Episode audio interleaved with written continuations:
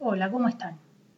Esta semana con Nati traemos a Cristina Peri Rossi, una uruguaya que formó parte eh, del boom latinoamericano de literatura en los 70, que debió exiliarse de su país en esa época también por sus ideas y que mm, formó parte del mundo intelectual de esa época junto a Cortázar y Esther Tusquets, de quien era muy amiga.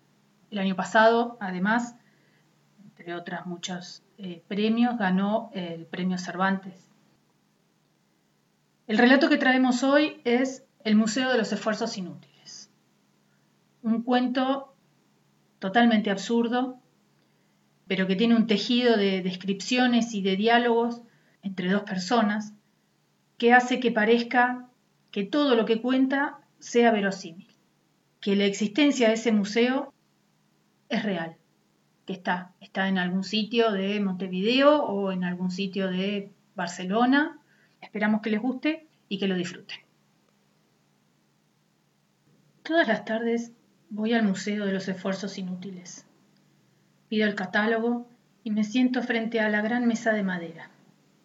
Las páginas del libro están un poco borrosas, pero me gusta recorrerlas lentamente, como si pasara las hojas del tiempo. Nunca encuentro a nadie leyendo. Debe ser por eso que la empleada me presta tanta atención. Como soy uno de los pocos visitantes, me mima. Seguramente tiene miedo de perder el empleo por falta de público. Antes de entrar, miro bien el cartel que cuelga de la puerta de vidrio, escrito con letras de imprenta. Dice, horario, mañanas de 9 a 14 horas, tardes de 17 a 20, lunes cerrado.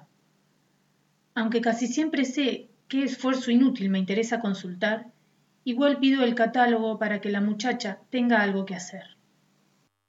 ¿Qué año quiere? me pregunta muy atentamente. El catálogo de 1922, le contesto, por ejemplo. Al rato ella aparece con un grueso libro forrado en piel color morado y lo deposita sobre la mesa, frente a mi silla. Es muy amable, y si le parece que la luz que entra por la ventana es escasa, ella misma enciende la lámpara de bronce con tulipán verde y la acomoda de modo que la claridad se dirija sobre las páginas del libro. A veces, al devolver el catálogo, le hago algún comentario breve. Le digo, por ejemplo, el año 1922 fue un año muy intenso. Mucha gente estaba empeñada en esfuerzos inútiles. ¿Cuántos tomos hay? Catorce, me contesta ella muy profesionalmente. Y yo observo algunos de los esfuerzos inútiles de ese año. Miro niños que intentan volar, hombres empeñados en hacer riqueza, complicados mecanismos que nunca llegaron a funcionar y numerosas parejas. El año 1975 fue mucho más rico, me dice, con un poco de tristeza. Aún no hemos registrado todos los ingresos. Los clasificadores tendrán mucho trabajo, reflexiono en voz alta. Oh, sí, responde ella. Recién están en la letra C y ya hay varios tomos publicados, sin contar los repetidos. Es muy curioso que los esfuerzos inútiles se repitan, pero en el catálogo no se los incluye. Ocuparían mucho espacio. Un hombre intentó volar siete veces, provisto de diferentes aparatos. Algunas prostitutas quisieron encontrar otro empleo. Una mujer quería pintar un cuadro. Alguien procuraba perder el miedo. Casi todos intentaban ser inmortales o vivían como si lo fueran. La empleada asegura que solo una ínfima parte de los esfuerzos inútiles consigue llegar al museo. En primer lugar, porque la administración pública carece de dinero y prácticamente no se pueden realizar compras o canjes, ni difundir la obra del museo en el interior y en el exterior. En segundo lugar, porque la exorbitante cantidad de esfuerzos inútiles que se realizan continuamente exigiría que mucha gente trabajara sin esperar recompensa ni comprensión pública. A veces, desesperando de la ayuda oficial, se ha apelado a la iniciativa privada, pero los resultados han sido escasos y desalentadores. Virginia, así se llama la gentil empleada del museo que suele conversar conmigo, asegura que las fuentes particulares a las cuales se recurrió se mostraron siempre muy exigentes y poco comprensivas, falseando el sentido del museo. El edificio se levanta en la periferia de la ciudad, en un campo baldío lleno de gatos y de desperdicios, donde todavía se pueden encontrar solo un poco más abajo de la superficie del terreno, balas de cañón de una antigua guerra, pomos de espadas enmohecidos, quijadas de burro carcomidas por el tiempo.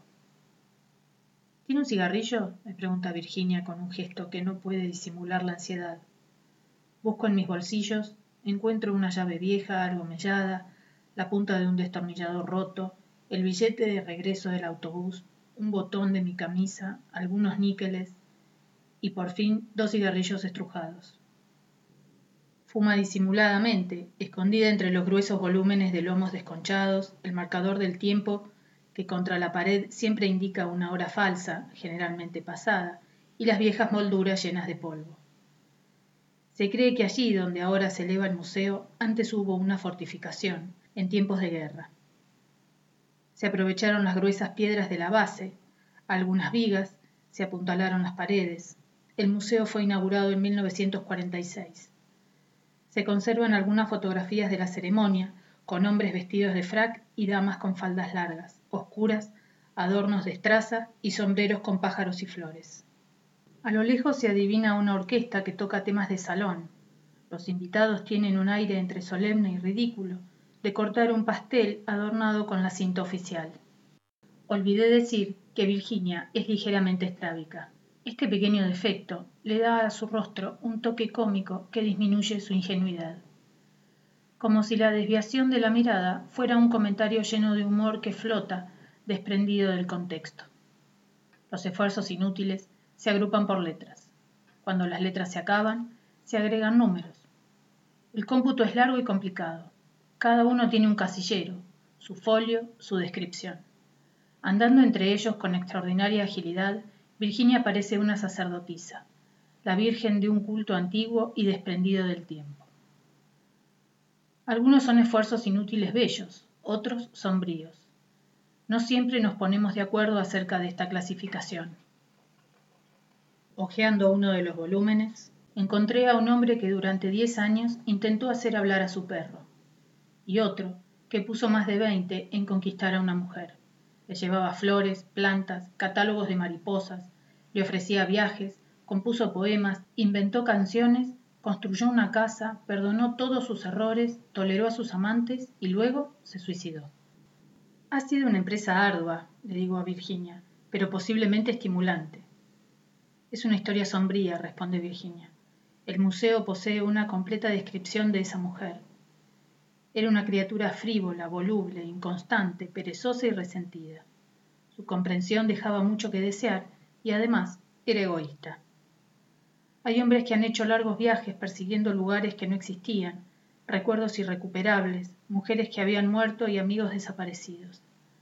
Hay niños que emprendieron tareas imposibles, pero llenas de fervor, como aquellos que cavaban un pozo que era continuamente cubierto por el agua. En el museo estaba prohibido fumar y también cantar. Esta última prohibición parece afectar a Virginia tanto como la primera. Me gustaría entonar una cancioncilla de vez en cuando, confiesa nostálgica. Gente cuyo esfuerzo inútil consistió en intentar reconstruir su árbol genealógico, escarbar la mina en busca de oro, escribir un libro. Otros tuvieron la esperanza de ganar la lotería. Prefiero los viajeros, me dice Virginia.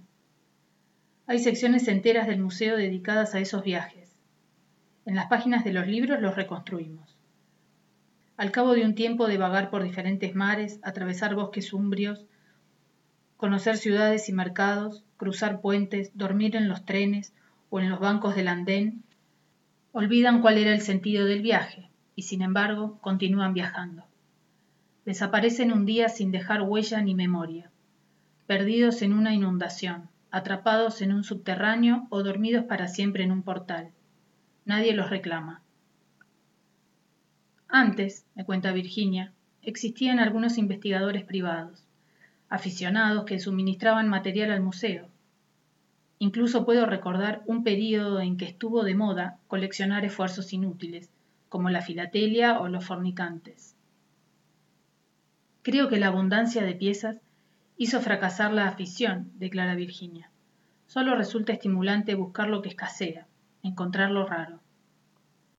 Entonces llegaban al museo de lugares distintos, pedían información, se interesaban por algún caso, salían con folletos y regresaban cargados de historias que reproducían en los impresos, adjuntando las fotografías correspondientes. Esfuerzos inútiles que llevaban al museo, como mariposas o insectos extraños. La historia de aquel hombre, por ejemplo, que estuvo cinco años empeñados en evitar una guerra, hasta que la primera bala de un mortero lo descabezó. O Lewis Carroll, que se pasó la vida huyendo de las corrientes de aire y murió de un resfriado, una vez que olvidó la gabardina. No sé si he dicho que Virginia es ligeramente estrábica. A menudo me entretengo persiguiendo la dirección de esa mirada que no sé a dónde va. Cuando la veo atravesar el salón cargada de folios, de volúmenes, toda clase de documentos, no puedo menos que levantarme de mi asiento e ir a ayudarla. A veces, en medio de la tarea, ella se queja un poco. Estoy cansada de ir y venir, dice. Nunca acabaremos de clasificarlos todos, y los periódicos también, están llenos de esfuerzos inútiles como la historia de aquel boxeador que cinco veces intentó recuperar el título, hasta que lo descalificaron por un mal golpe en el ojo. Seguramente ahora vagabundea de café en café, en algún barrio sórdido, recordando la edad en la que veía bien y sus puños eran mortíferos. O la historia de la trapecista con vértigo, que no podía mirar hacia abajo. O la del enano que quería crecer y viajaba por todas partes buscando un médico que lo curara. Cuando se cansa de trasladar volúmenes, se sienta sobre una pila de diarios viejos, llenos de polvo, fuma un cigarrillo, con disimulo, pues está prohibido hacerlo, y reflexiona en voz alta. Sería necesario tomar otro empleado, dice con resignación. O no sé cuándo me pagarán el sueldo de este mes. La he invitado a caminar por la ciudad, a tomar un café o ir al cine, pero no ha querido solo consiente en conversar conmigo entre las paredes grises y polvorientas del museo. Si el tiempo pasa, yo no lo siento, entretenido como estoy todas las tardes. Pero los lunes son días de pena y de abstinencia, en los que no sé qué hacer, cómo vivir. El museo cierra a las ocho de la noche. La propia Virginia coloca una simple llave de metal en la cerradura, sin más preocupaciones, ya que nadie intentaría asaltar el museo. Solo una vez un hombre lo hizo, me cuenta Virginia, con el propósito de borrar su nombre del catálogo. En la adolescencia había realizado un esfuerzo inútil y ahora se avergonzaba de él. No quería que quedaran huellas. Lo descubrimos a tiempo, relata Virginia. Fue muy difícil disuadirlo. Insistía en el carácter privado de su esfuerzo. Deseaba que se lo devolviéramos. En esa ocasión me mostré muy firme y decidida. Era una pieza rara, casi de colección, y el museo habría sufrido una grave pérdida si ese hombre hubiera obtenido su propósito. Cuando el museo cierra, abandono el lugar con melancolía. Al principio, me parecía intolerable el tiempo que debía transcurrir hasta el otro día, pero aprendí a esperar.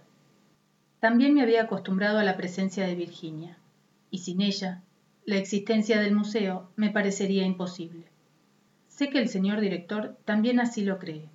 Ese, el de la fotografía con una banda bicolor en el pecho. Ya había decidido ascenderla. Como no existe escalafón consagrado por la ley, o el uso, ha inventado un nuevo cargo, que en realidad es el mismo, pero ahora tiene otro nombre. La ha nombrado vestal del templo, no sin recordarle el carácter sagrado de su misión, cuidando, a la entrada del museo, la fugaz memoria de los vivos.